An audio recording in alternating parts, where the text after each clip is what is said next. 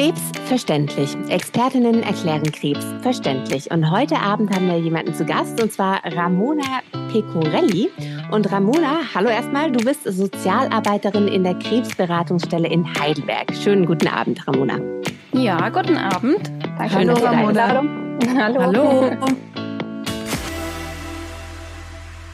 Ramona, wir sind ja, ich kann es auch mal ganz kurz erklären, ich glaube, das ist ganz okay, durch einen Zufall auf dich aufmerksam geworden, einen glücklichen Zufall, nämlich ähm, unser Cutter ist dein Mann. Und der hat gesagt, wisst ihr was? Ich finde, die Ramona, die passt ganz super in euren Podcast rein, ähm, weil die arbeitet nämlich auch mit einem Thema zusammen, das wir bis jetzt noch gar nicht besprochen haben. Und das sind nämlich genau diese Krebsberatungsstellen. Und was da eine Sozialarbeiterin in einer Krebsberatungsstelle macht, das ist mir zumindest ein komplett neues Thema.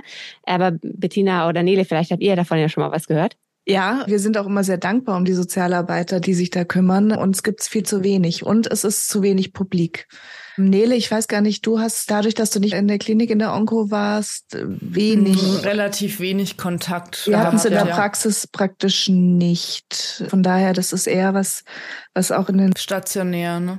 Magst du mal erzählen, Ramona? Ja, also das stimmt, da hast du total recht, dass es noch wenig publik ist, liegt aber auch möglicherweise daran, dass es auch bis vor einigen Jahren gar keine Grundlage gab und das auch noch gar nicht so wirklich flächendeckend ausgebaut war, dieses Netz von ambulanten Krebsberatungsstellen. Es gibt seit fast vier Jahren eine finanzielle Grundlage. Das heißt, Krankenkassen sind verpflichtet per Gesetz, ambulante Krebsberatungsstellen zu finanzieren. Und seitdem wurde das Ganze auch ausgebaut. Vorher gab es wirklich nur einen kleinen Flickenteppich in ganz Deutschland und nur punktuell gab es auch solche Beratungsstellen. Deswegen kennt man sie vielleicht auch noch nicht, weil es halt einfach relativ neu ist in vielen Gegenden. Und es gibt aber auch schon Krebsberatungsstellen tatsächlich, die seit Jahrzehnten bestehen, die durch Trägervereine oder ja ganz viele engagierte Kliniken und ähm, Mitarbeiter irgendwie sich über Projekte, über Gelder finanziert haben, Spenden und sowas. Und die das schon jahrzehntelang machen und die eben sich jetzt auch dafür eingesetzt haben, ganz viele Jahrzehnte, dass das eben finanziert wird für Patientinnen. Und das hat dann endlich geklappt, eben vor ein paar Jahren, dass das so ist. Weil, das wirst du auch wissen, Bettina, in der Praxis, es geht alles auf ambulante Versorgung. Ne? Mhm. Ne? Die Patienten sollen ja nicht mehr so viel stationär sein. In der Klinik haben sie ja in der Regel die Unterstützung. Nicht nur von Ärzten und Pflegekräften, sondern haben ja auch den Sozialdienst, also die SozialarbeiterInnen, die haben dort auch in der Regel einen psychoonkologischen Dienst, wenn sie belastet sind, mit dem sie sprechen können.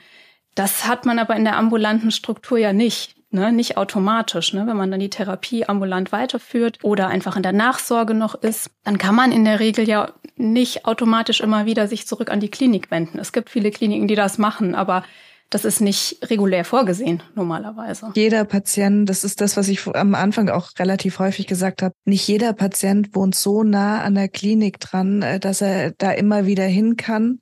Die Kliniken haben die Angebote teils auch nicht und es gibt natürlich viele ältere Patienten auch. Mhm. Ähm, die jungen Patienten sind da immer relativ autark und mhm. äh, kümmern sich selber und sind da proaktiv und suchen auch für die älteren Patienten ist das eher ein Problem, weil die A nicht in den Zentren behandelt werden, ähm, mhm. also in der Regel nicht in den Zentren behandelt werden und auch gar nicht auf die Idee kommen, dass es so Angebote geben könnte. Das sehe ich als großes Problem. Diese ambulanten Angebote müssen irgendwie ausgebaut, nicht, nee, nicht, mhm. nicht nur ausgebaut, sondern auch publik, mehr publik gemacht mhm. werden. Mhm. Ähm, aus, ja. Und außerhalb von Großstädten. Also es ist ja meistens schon auch ja. irgendwo, also die, so wie ich sage, es ist schon, schon städtisch. Das stimmt. Aber was kann man sich jetzt eigentlich vorstellen? Also was macht eine, mhm. eine Sozialarbeiterin in einer Krebsberatungsstelle? Und wie ja. kommt man dazu? ja, genau, das ist so. die kommt man dazu. Das war bei mir tatsächlich so ein bisschen Zufall, dass ich zu der ambulanten Krebsberatung gekommen bin. Ich habe mich eigentlich auf eine ganz andere Stelle beworben an der Uniklinik in Heidelberg und der damalige ärztliche Leiter hat mir dann angeboten, eben einen Teil in dieser Krebsberatungsstelle, die noch im Aufbau war, damals 2017, also 2016, sie gegründet worden, glaube ich, Ende 2015 und haben eben noch eine Sozialarbeiterin gesucht, die da mitarbeitet, das mit aufbaut. Und ich habe gesagt, ja, da habe ich Lust drauf. Also bei mir war das so ein bisschen Zufall. Also wir sind sozusagen in Baden-Württemberg war es so, dass 2015, das betrifft es nur Baden-Württemberg, gab es so eine Anschubfinanzierung vom Land und von einigen anderen Kostenträgern und die haben gesagt, wir wollen das ausbauen, die ambulante Krebsberatung und haben dann einige Standorte eben unterstützt, äh, sowas aufzubauen. Und da waren wir eben mit dabei in Heidelberg.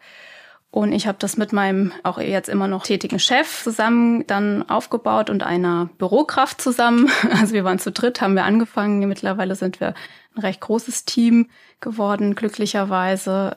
Ja, und was macht eine, eine, eine Sozialarbeiterin? Also wir sind nicht nur Sozialarbeiterinnen in Krebsberatungsstellen, wir sind multiprofessionell besetzt. In der Regel findet man eben Sozialarbeiterinnen und Psychologinnen, aber es gibt auch Krebsberatungsstellen, wo durchaus auch mal ein Arzt oder eine Ärztin mitarbeitet oder ähm, eine Seelsorgerin und auch ganz viele Ehrenamtliche, die sich einbringen und auch durchaus immer mal wieder bunt andere Berufsgruppen, die man da findet. Aber von, äh, von der Idee her jetzt auch ist vorgesehen vorrangig diese beiden Berufsgruppen. Und zwar, weil das so ein bisschen sich aufsplittet in Schwerpunkte, die wir in der Beratung eben anbieten. Das eine ist die sozialrechtliche Beratung und das andere ist eben die ja, Beratung zu psychologischen Themen. Was uns so eint ist, ähm, das heißt ja auch nicht nur Krebsberatungsstelle, sondern psychosoziale Krebsberatungsstelle ist eben dieses Psycho und dieses Soziale. Und das wollen wir irgendwie so beides abdecken, ja, wenn es geht. Und beides ist sehr eng miteinander verzahnt. Also es ist oft ja nicht ganz so eindeutig voneinander zu trennen. Wenn ich beispielsweise Schwierigkeiten habe nach einer Krebstherapie, mich einfach äh, zwar die Behandlung vielleicht gut abgeschlossen habe, aber noch nicht wieder so fit fühle in den Beruf, irgendwie zurück möchte, aber nicht weiß wie. Und ähm, dann sind das oft so Themen, wo wir unterstützen können, dann hat das aber ja manchmal nicht nur mit rein praktischen Dingen zu tun. Zum Beispiel kann ich einen Antrag auf Reha stellen, sondern es hat vielleicht auch mit Ängsten zu tun. Wie kommuniziere ich mit meinem Arbeitgeber? Und da versuchen wir eben von allen Perspektiven und Seiten eben zu unterstützen. Und wie gesagt, als Sozialarbeiterin ist mein Part oder mein Schwerpunkt ist die sozialrechtliche Beratung. Da fallen eben zum Beispiel Themen drunter wie Reha, da gehört aber auch dazu, wie ist meine Familie vielleicht versorgt, wenn ich kleine Kinder habe, während der Therapie, während der Reha. Da gehört auch dazu, wie äh, kann ich mich wirtschaftlich absichern. Krebstherapien gehen ja mittlerweile relativ lange, je nach Krebsart, ja. Also da ist ja anderthalb Jahre, zwei Jahre manchmal nichts, wenn so eine Therapie dauert, ja. Und dann ist ja auch nicht so automatisch, wenn die Therapie fertig ist, dass man automatisch wieder gesund ist und wieder zurück kann. Gerade dann auch PatientInnen, die einfach noch im Berufsleben stehen. Und das sind sehr viele Ratsuchende, die zu uns kommen. Also wir sprechen in der Regel auch im Übrigen von Ratsuchenden, nicht von Patienten. Ähm, ist es einfach, ähm, ja, manchmal dann schwierig auch, wie kann ich überhaupt meinen Lebensunterhalt gestalten. Wir leben in Deutschland und wir haben ein ganz gutes Sicherungssystem an sich, denkt man so. Aber es gibt anderthalb Jahre Krankengeld und nach anderthalb Jahren Krankengeld dann sagen viele ja, was, was passiert jetzt, ja wenn man die überhaupt so dann kommt. Ja, Krankenkassen machen heutzutage, ja, die stehen auch unter Kostendruck, machen auch oft Druck. Das ist auch ein häufiges Beratungsthema. Ja, das ist auch so, dass viele, zum Beispiel niedergelassene Onkologinnen und Onkologen, mit denen wir zusammenarbeiten, schicken auch die Patienten in so Fällen, wenn die Krankenkassen dann Druck machen und die Patienten anschreiben, sagen, wann gehen sie denn jetzt wieder arbeiten oder sie werden angerufen unter dem Vorwand, ja, wie sieht's denn jetzt eigentlich aus? Das sind so Themen, wo auch viele natürlich ja vielleicht mitten in der Therapie stehen und sagen, ja, aber die Krankenkasse erwartet, ich gehe demnächst wieder arbeiten. Was soll ich tun? Was soll ich denen sagen? Wie kann ich damit umgehen? Das ist so ein ein großes Feld ähm, eben zurück in den Beruf und auch Umgang mit äh, Kostenträgern, mit Behörden, was wir als Sozialarbeiterin eben abdecken aber eben auch der Umgang, ja, vielleicht mit Sorgen und Befürchtungen, ja, wie, wie kommuniziere ich innerhalb der Familie mit der Krebserkrankung? Das sind ja auch so Themen. Sind ja. die Beratungen vor Ort oder telefonisch oder was ist denn da so überwiegend? Ja, das gängig? ist jetzt glücklicherweise seit Corona relativ bunt gemischt. Also es ist jetzt wieder hauptsächlich vor Ort und ähm, face to face. Das bevorzugen auch in der Regel die meisten Ratsuchenden, die zu uns kommen. Aber wir sind da auch relativ flexibel. Also wir machen durchaus auch Online-Beratungen oder telefonisch. Manchmal geht es ja auch nur darum, gerade im sozialrechtlichen hat man vielleicht nur eine Nachfrage oder hat eine Frage, eine konkrete. Kommen die Ratsuchenden äh, ja, mit, ja. einer speziellen Frage oder kommen auch welche, die sagen, ich würde mich gerne mal umfänglich beraten lassen und dann gibt es so ein, so ein festes Prozedere, ja. wo ihr sagt, okay, erst Sozialberatung, dann rechtlich, medizinisch, psychologisch. Also was, was ist da häufiger? Einzelne Fragen? Fragen ja. oder wirklich so dieses äh, berat mich mal mhm. komplett? Kommt beides tatsächlich vor. Also kann ich gar nicht differenzieren, dass das jetzt eine häufiger ist oder das andere. Es gibt gerade in der Sozialberatung gibt es schon auch Patientinnen, die eine konkrete Frage haben, die sagen, ich möchte in Reha, aber weiß nicht wie und wohin. Und das ist dann ein Themenfeld, das abgegrenzt ist. Das heißt, es gibt auch Ratsuchende, die kommen sozusagen zu einem Gespräch zu uns und dann eben nicht mehr, ja. Und dann gibt es Ratsuchende, die vielleicht kommen und sagen, ich stehe jetzt am Anfang von so einer Therapie, was muss ich beachten? Können Sie mir mal so einen Überblick geben, wie das so weitergeht?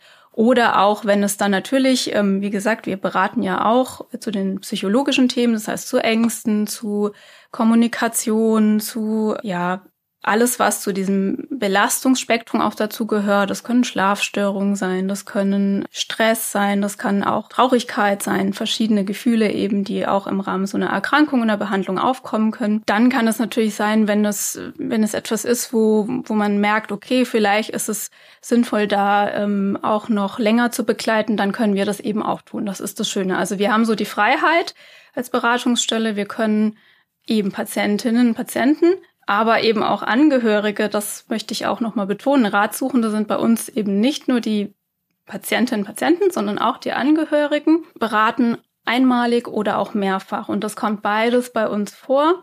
Manchmal kommen auch Patienten einmalig, haben eine Frage, sind vielleicht mit der Beratung zufrieden und erinnern sich daran, wenn sie zwei Jahre später nochmal in Reha wollen oder wenn sie nochmal eine Frage haben oder wenn sie doch merken, hm, es ist doch nicht so gelaufen, wie ich mir vorstelle. Oder im schlimmsten Fall, was natürlich nicht so schön ist, ein Rezidiv ist da oder was auch immer, dann wenden sie sich wieder an uns. Das kommt auch vor. Also, dass sie immer so punktuell sich melden. Als praktisches Beispiel jetzt, das heißt, wenn jetzt zum Beispiel ein Elternteil Krebs hat, dann könnte mhm. man sich an euch auch wenden und ihr könnt dann auch helfen, wie man mit den Kindern mit dem Thema umgeht? Genau. Also wir haben beispielsweise eine Kollegin, die äh, macht das schon sehr viele Jahre. Die macht das im Rahmen von einem Projekt, das nennt sich Anker. Die berät eben vorrangig die Familien und auch die Kinder des, der Krebspatientin. Also keine Kinder, die Krebs haben, sondern die Kinder von Krebspatientinnen.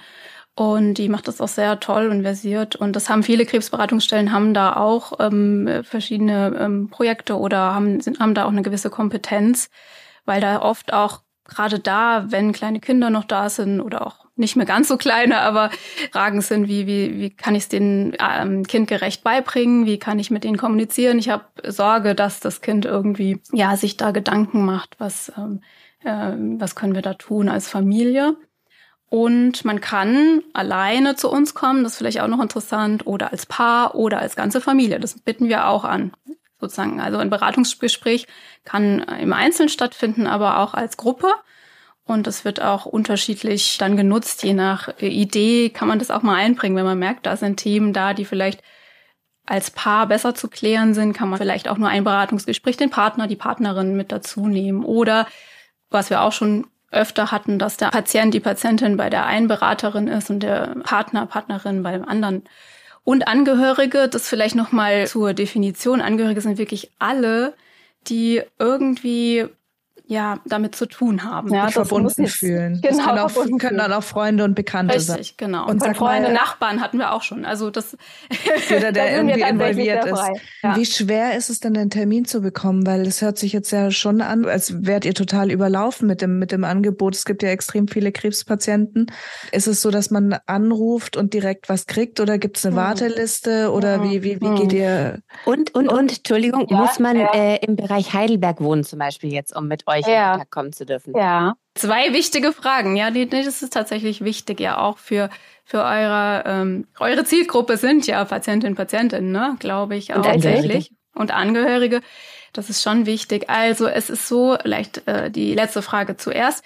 Du musst nicht, also in Heidelberg wohnen. Ja, ich habe durchaus auch schon Patientinnen und Patienten gehabt oder Angehörige, die weiter weg gewohnt haben, die vielleicht irgendwann mal in Behandlung waren in Heidelberg und da so happy und zufrieden waren. Sie gesagt haben, ich möchte die Beratung da fortführen.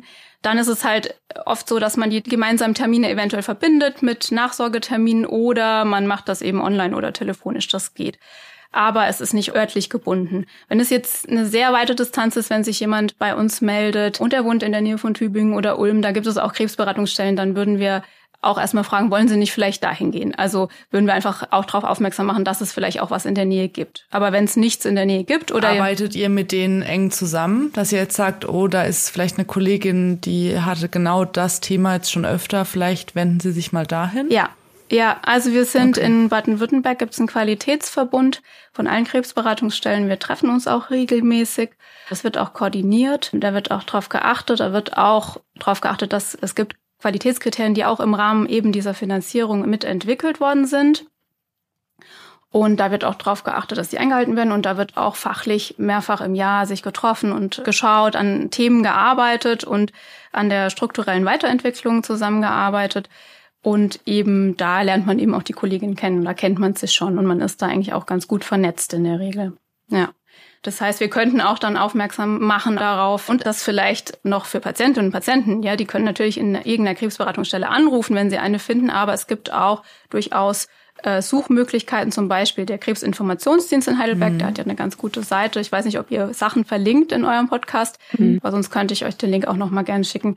Da gibt's nämlich auf deren Seite auch eine Suchfunktion, wie man Krebsberatungsstellen findet beispielsweise. Also das gibt's durchaus auch. Um auf Bettinas Frage zurückzukommen, ja. wie schwer ist es denn eigentlich, dann ja. bei euch auch ranzukommen?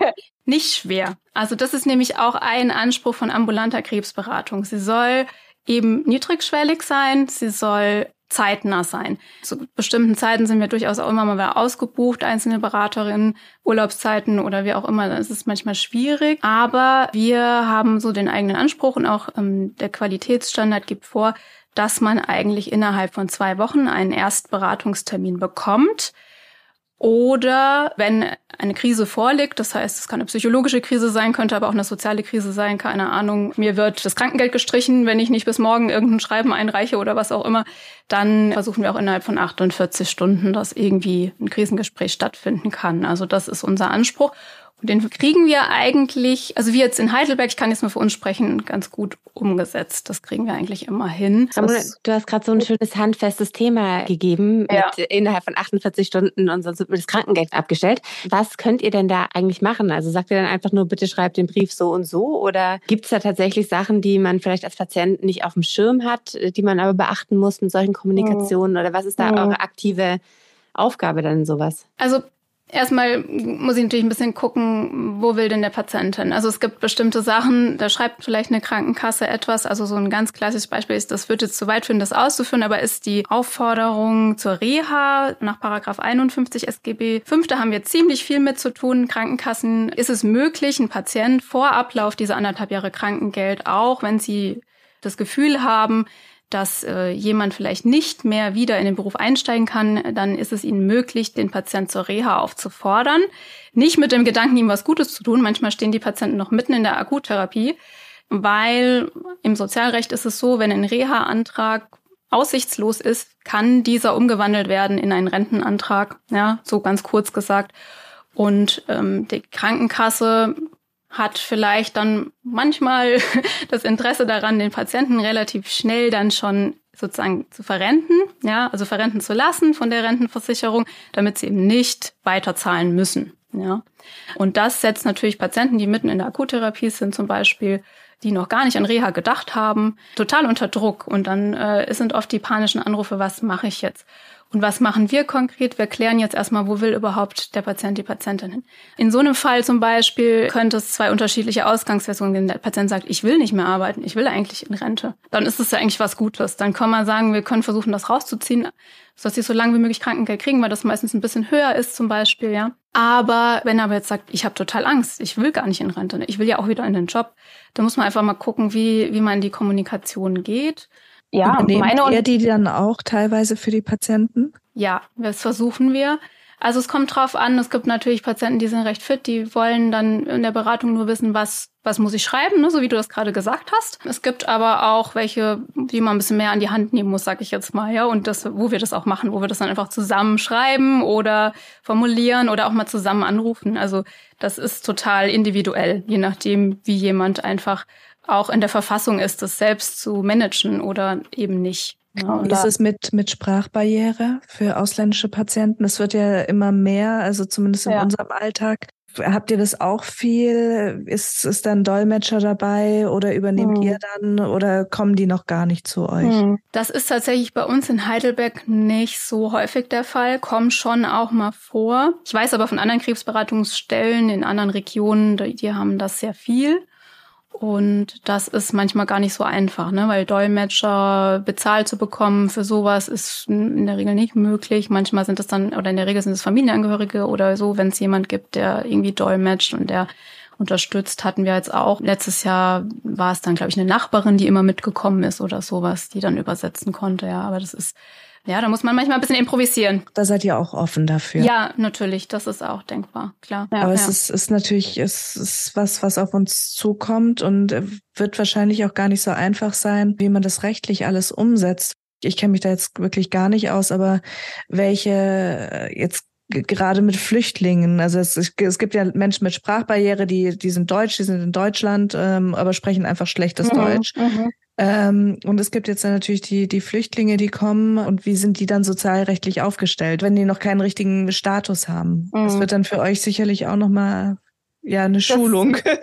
Ja, das stimmt, das stimmt. Es sind auch Krebsberatungsstellen, die da wahrscheinlich auch schon ein bisschen mehr Erfahrung mit haben, wie wir jetzt möglicherweise in Heidelberg. Also ich weiß es von anderen Kollegen auf jeden Fall gibt auch viele Krebsberatungsstellen, die haben sich jetzt auch gerade während ähm, dieser ersten Flüchtlingswelle aus der Ukraine da nochmal ein bisschen aufgestellt. Grundsätzlich ist, wenn jemand mit Sprachbarriere oder ähm, wie auch immer mit einem Migrationshintergrund, der irgendwie relevant ist für die Beratung kommt, äh, gibt es natürlich auch die Möglichkeit, mit anderen Diensten dann zusammenzuarbeiten. Also das ist sowieso unser täglich Brot auch, dass wir natürlich versuchen, uns mit anderen Beratungsstellen, Einrichtungen, Praxen vernetzen, ja, weil anders geht's gar nicht, ne? Dass man zum Beispiel, mit, also Migrationsdienst, äh, da gibt's ja auch Beratungseinrichtungen in der Regel, die dann da auch viel besser sich auskennen wie ich, muss ich gestehen, das ist nicht so mein Metier, Asylrecht und was da, was man da beachten muss, ne? Da bin ich dann auch blande in der Regel da muss ich mich dann auch aufschlauen. Und das, das gehört aber auch dazu. Okay, da, dafür wendet man sich dann dorthin genau. und dahin und ja, okay, genau. das ist. Äh, genau, entweder verweisen wir dann auch auf andere Beratungsangebote oder wir connecten uns dann eben mit Kolleginnen und Kollegen und tauschen uns aus, ne, so wie es halt passt. Das so heißt, auch wenn es Themen sind, die ihr jetzt noch nicht so oft hattet oder noch nicht so gut kennt, ist, ich meine, Krebspatienten haben ja jedes Thema, weil die ja Richtig. aus dem Alter, dann äh, lasst, sagt ihr nicht, äh, sorry, nee, geht uns nichts an, sondern ihr, ihr nehmt die dann wirklich auch an die Hand und mhm. sagt, wir sind sind jetzt nicht perfekt dafür, aber hier ist, nee. äh, weiß nicht. Ja, nee, das machen wir in der Regel. Arbeitsamt machen, und ja. alles ja. Äh, haben wir dann auch noch da. Ja. Ja, manchmal ist es so. Manchmal haben wir auch Patienten, wo wir sagen müssen, das ist vielleicht, das sprengt unseren Rahmen oder das, das ist, äh, das ist nicht nur beim Thema Migration, das ist auch bei anderen Themen so.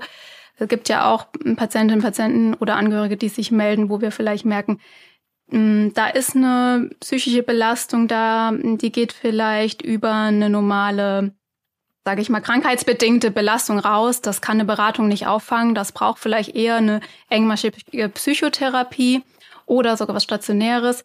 Dann würden wir da ja auch weiter empfehlen. Und so ist es im Sozialen auch, dass wir sagen würden, da gibt's auch noch andere Beratungseinrichtungen zu dem Thema, die sind spezialisiert.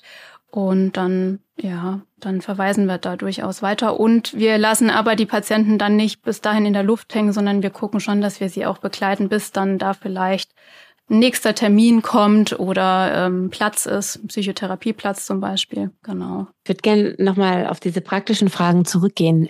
Wenn jetzt es so ist, dass der Patient die Behandlung nicht überlebt, könnt ihr dann auch den Angehörigen helfen, wenn sie vielleicht nicht in der Lage sind oder minderjährig sind oder im Ausland sind oder aus mhm. irgendwelchen Gründen auch immer Beerdigungen zu organisieren oder, oder dann an die richtigen Stellen weiter? Weil ich meine, das mhm. darf man auch nicht unterschätzen.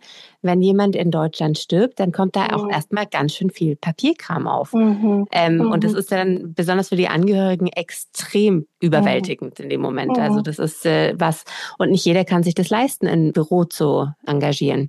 Mhm. Ähm, könnt ihr da auch helfen oder wie, wie macht man das in so einem Fall? Mhm.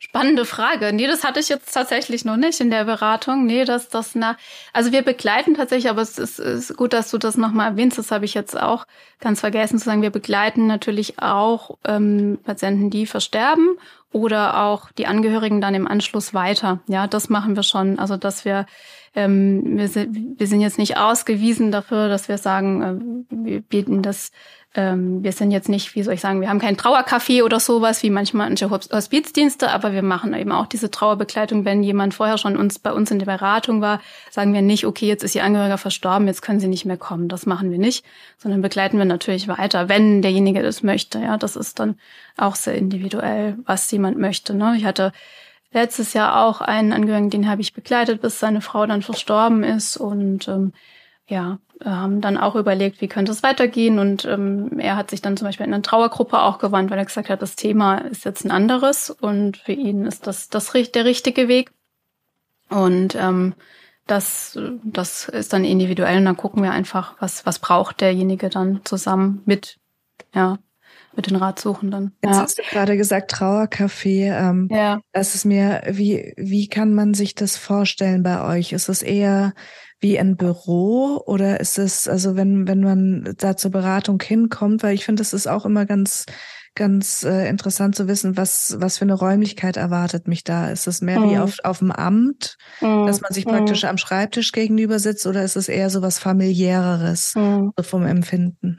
Ja, Nee, wir versuchen eher Zweiteres zu machen. Ne? Also es ist so, ähm, es ist natürlich unterschiedlich. Wir als Krebsberatungsstelle sind jetzt angeschlossen an die Uniklinik Heidelberg. Es gibt aber Krebsberatungsstellen, die sind auch ganz unabhängig von Kliniken. Das ist halt das ähm, bedingt nur durch den Träger eben bei uns, aber wir sind zum Beispiel, das war uns auch sehr wichtig, nicht in der Klinik selber, sondern wir sind in einem extra Gebäude, das sonst auch, da finden ein paar administrative Dinge noch statt von der Uniklinik, aber wir sind so die einzigen, die so am Patienten, Patientinnen äh, arbeiten dann dort ähm, und haben uns das auch ganz nett, würde ich sagen, eingerichtet. Das heißt, bei uns hängen auch Bilder, bei uns stehen ähm, stehen kleine Tischchen und Stühle, wo man sich gemütlich in eine Runde auch setzen kann, weil ich ja auch gesagt habe, ne, wir haben manchmal auch nicht nur Einzelberatung, sondern es kommen manchmal auch ganze Familien und Gruppen zu uns.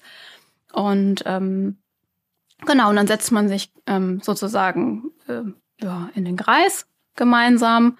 Es gibt aber auch in jedem Beratungszimmer nochmal einen Schreibtisch, weil gerade für die sozialrechtliche Beratung ist es manchmal auch wichtig, was am PC machen zu können. Ja, also da sind unsere Beratungsräume eigentlich ganz gut ausgestattet und wir haben versucht, sie ein bisschen nett zu dekorieren, würde ich sagen. Und ich weiß von anderen Krebsberatungsstellen, die versuchen das auch. Also, dass es einfach ein bisschen, ja, nicht steril wie in der Praxis oder in der Klinik ist, sondern, ja, dass, dass man einfach hinkommt. Es gibt in der Regel einen Empfangsbereich, das gibt es bei uns auch und eine Art Wartebereich, weil es natürlich auch sein kann, dass man ein bisschen früher äh, kommt. Aber ähm, sonst haben wir versucht, ja, möglichst viel von, von dem Klinikcharakter irgendwie ein bisschen zu verstecken. Beseitigen. genau.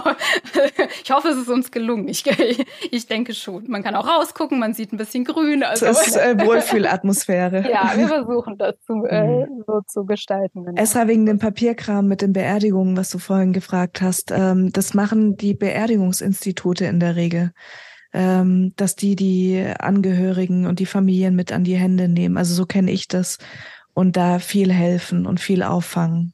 Mhm. Das kann gut und sein. Und vielleicht kommt das deswegen so bei euch mhm. gar nicht an, weil das einfach ja.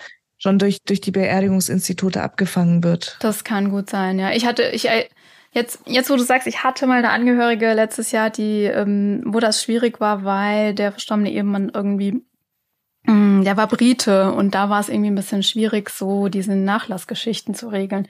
Das war schwierig, aber ich glaube, die hat dann da auch Unterstützung ähm, irgendwo gefunden gehabt. Wir haben dann, ich weiß es jetzt nicht mehr genau, wie das Zusammenhang war, aber ja, das kommt schon vor, aber ja, das ist ein guter Tipp, ja. Beerdigungsinstitute könnten das wahrscheinlich wissen und machen, ja. Wie ist es, ihr werdet ja sicherlich auch oft, also ihr habt ja viel und du sagst ja auch regelmäßig mit den Patienten zu tun. Mhm. Ähm, ist es auch so, dass ihr oft manchmal gefragt werdet hinsichtlich der Krankheit selber? Da seid ihr ja keine Fachleute, mhm. aber natürlich seid ihr Vertrauenspersonen mhm. und werdet deswegen wahrscheinlich häufig mhm. angesprochen oder die, die Frage, kennt ihr einen guten Arzt oder ist das mhm. jetzt, läuft das mhm. richtig? Was ist euer Gefühl, mhm. ihr, ihr mhm. Gefühl? Mhm. Ähm, kommen da auch häufig Fragen, dass ihr so ein bisschen mhm. so in diese Krankheit mit reingezogen werdet, in, in Anführungszeichen, und befragt werdet? Doch, kommt schon, natürlich. Ne? Also das, äh, wenn, wenn Therapien gerade laufend sind, dann sind die auch Thema im Gespräch. Das bleibt nicht äh, sozusagen vor der Tür, sondern äh, natürlich fragt man, wenn man jemanden auch längerfristig berät, wie läuft es denn?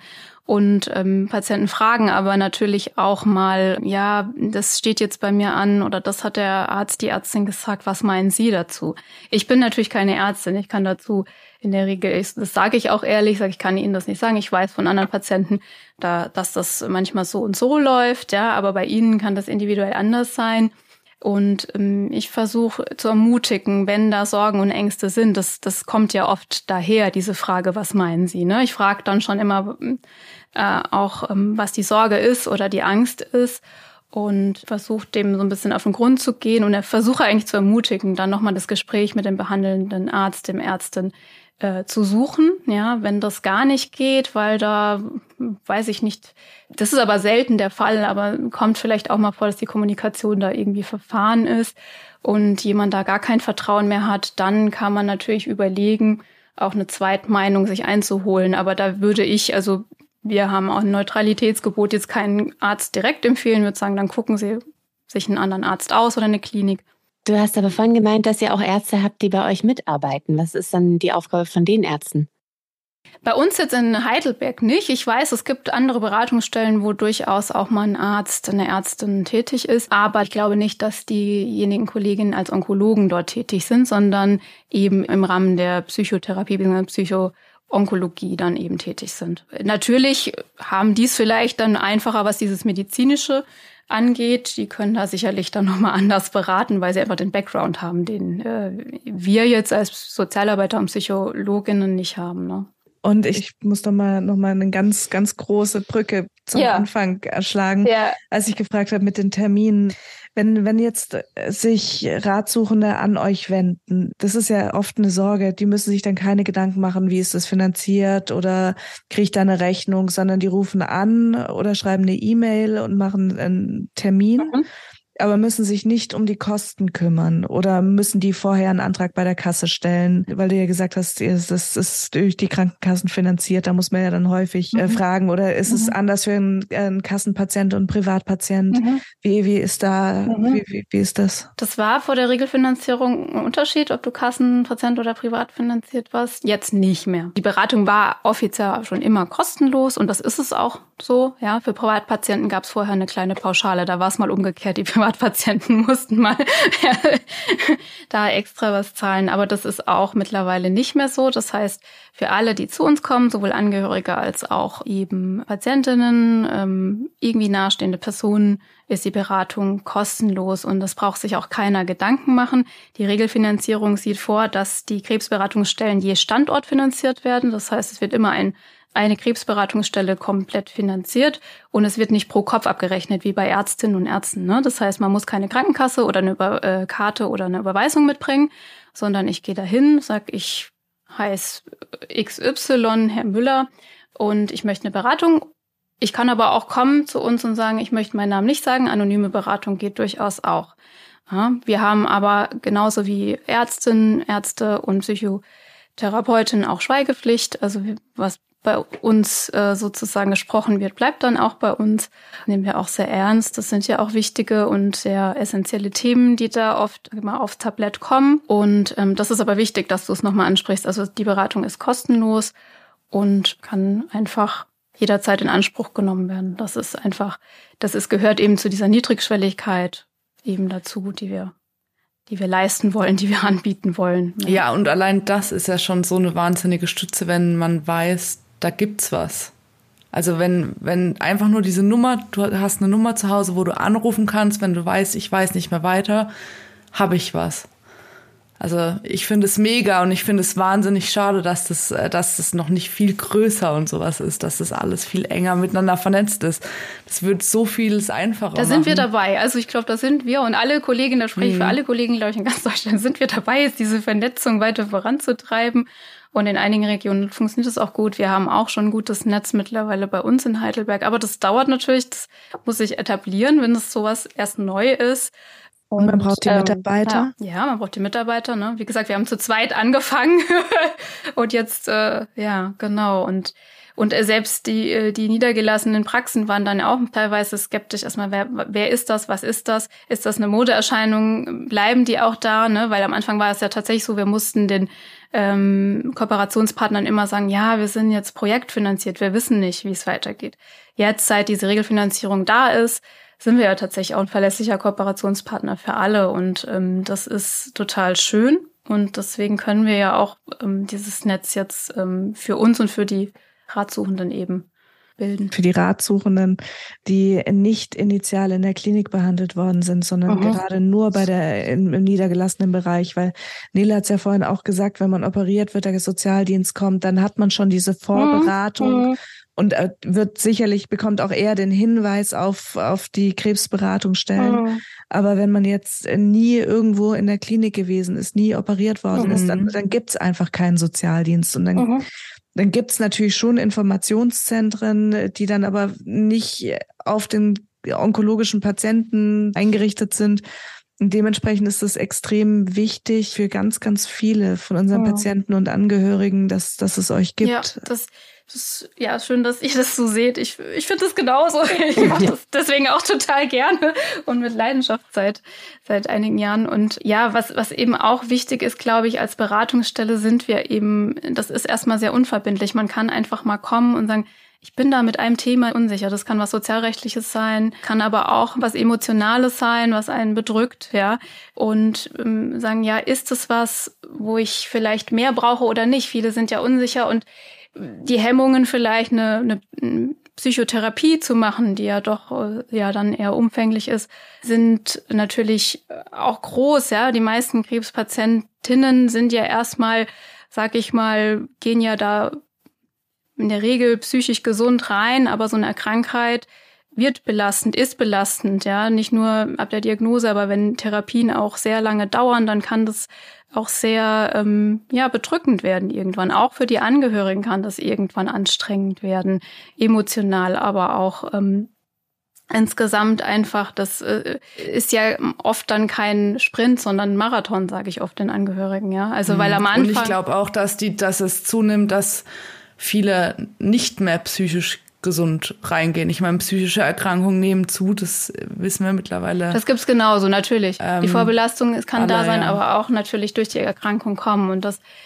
was ich aber eigentlich sagen wollte, ist, man kann erstmal unverbindlich kommen und auch bei uns ein klärendes Gespräch haben und wir können dann eben weiter verweisen und oder eine Empfehlung aus eine Empfehlung aussprechen in Anführungszeichen. Ja. Aber das ist das, was ich meinte mit dieser. Ich glaube, es gibt halt auch ein Stück weit eine Sicherheit, wenn man weiß, da ist eine Nummer. Ich glaube, Bettina ähm, hatte ja immer diese ähm, Notfall-Handynummer. Ja. Das ist auch einfach unheimlich beruhigend ist, wenn man allein die schon hatte, ne? Dass du gesagt hast, ob sie dann wirklich angerufen wird oder nicht, ist die andere Sache. Aber allein, dass man weiß, auch wenn nachts um drei mal irgendwas ist, ich habe was in der Hand.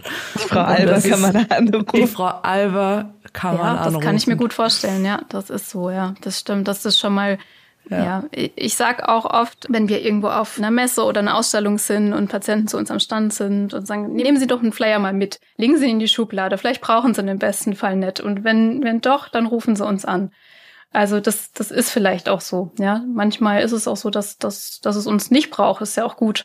Aber oft ist es so im Verlauf, wenn es lange dauert, Genau. Was mir gerade noch einfällt, ist, ähm, wir neben der sagen wir, Beratung an sich bieten wir als Krebsberatungsstellen, nicht nur wir in Heidelberg, auch die meisten anderen Krebsberatungsstellen ganz viel zusätzliche Angebote an, von Workshops bis Gruppen. Also das heißt, wir versuchen da auch ja den Part vielleicht der kreativen Therapien teilweise mit reinzubekommen. Bei uns läuft jetzt gerade an äh, aktuell eine kunsttherapeutische Gruppe wieder ähm, Angehörigengruppe haben wir seit vielen Jahren, die gut läuft. Das heißt, da treffen sich Angehörige einmal im Monat und tauschen sich eben nur über ihre ähm, Belange aus und ähm, da haben sie immer Raum für sich.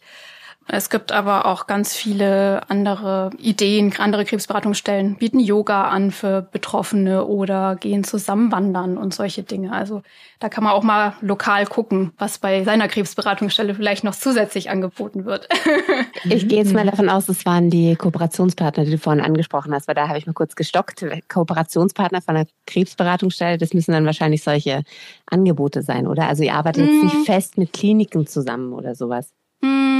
Nicht im Sinne von, dass wir feste äh, Kliniken haben, mit denen wir arbeiten, aber mit Kooperationspartnern meine ich, dass wir eng im Austausch sind eben und eben vernetzt sind äh, mit den Kliniken, die äh, jetzt bei uns in der Region sind mit den Reha-Kliniken, mit anderen Diensten. Das meinte ich mit Kooperationspartnern. Und die Gruppen und Angebote, die machen wir tatsächlich selbst zum größten Teil. Aber es gibt auch äh, ehrenamtliche und äh, sonstige Optionen, ja. ja. Super. Vielen Dank. Genau. Mega, ja. Ja, Ramona, wir haben jetzt hier fast eine Stunde gesprochen. Oh ich glaube, wir können auch, auch, noch eine Stunde weiter. Ja, das stimmt. Ich würde sagen, wir runden das ab, aber wir müssen auf jeden Fall verlinken zu euch, mhm. zu der Zentrale, die du auch angesprochen hast. Gerne. Und packen dann alle Informationen rein, die wir da reinpacken können, damit auch Angehörige und Menschen, die Beratung suchen, in anderen Städten da irgendwas finden können. Ja. Das ist ja. super. Das fände ich schön, ja. Vielen lieben Dank, Ramona. Ja, ja danke, danke, dass du dir Zeit genommen hast. Das ist, ähm, es wird vielen helfen, äh, bin ich ganz sicher. Ja, bin ich bei dir. Schön. Nee, es war auch, auch für uns war das super informativ. Also ich denke mir auch als, also je enger man zusammenarbeitet, auch Pflegekräfte und Ärzte und Ärztinnen können da was von lernen, ne? wie Anträge nochmal besser irgendwie geschrieben werden können und so. Das ist ja so. Ja, ja da, sind wir, Dank. da sind wir oft sehr blank. Ja, das ja. ist aber auch gar nicht das Wichtige, finde ich. Also ich finde, jede Berufsgruppe, die in dem Feld der Onkologie arbeitet, ich finde es so spannend, wenn ich auf Kongressen bin oder so, äh, hat ja ihren eigenen Blickwinkel und ihre eigene Fachkompetenz. Und es ist ja auch gar nicht so wichtig, dass ich weiß, äh, wie Onkopflege geht oder dass, dass, ich, dass ich detailliertes medizinische Wissen habe und umgekehrt ihr ja auch nicht von meinem Metier. Aber ich muss wissen, dann, wo ich hinschicken kann vielleicht. Das ist halt genau, halt einfach ja. essentiell. Ja. Ne? Ja.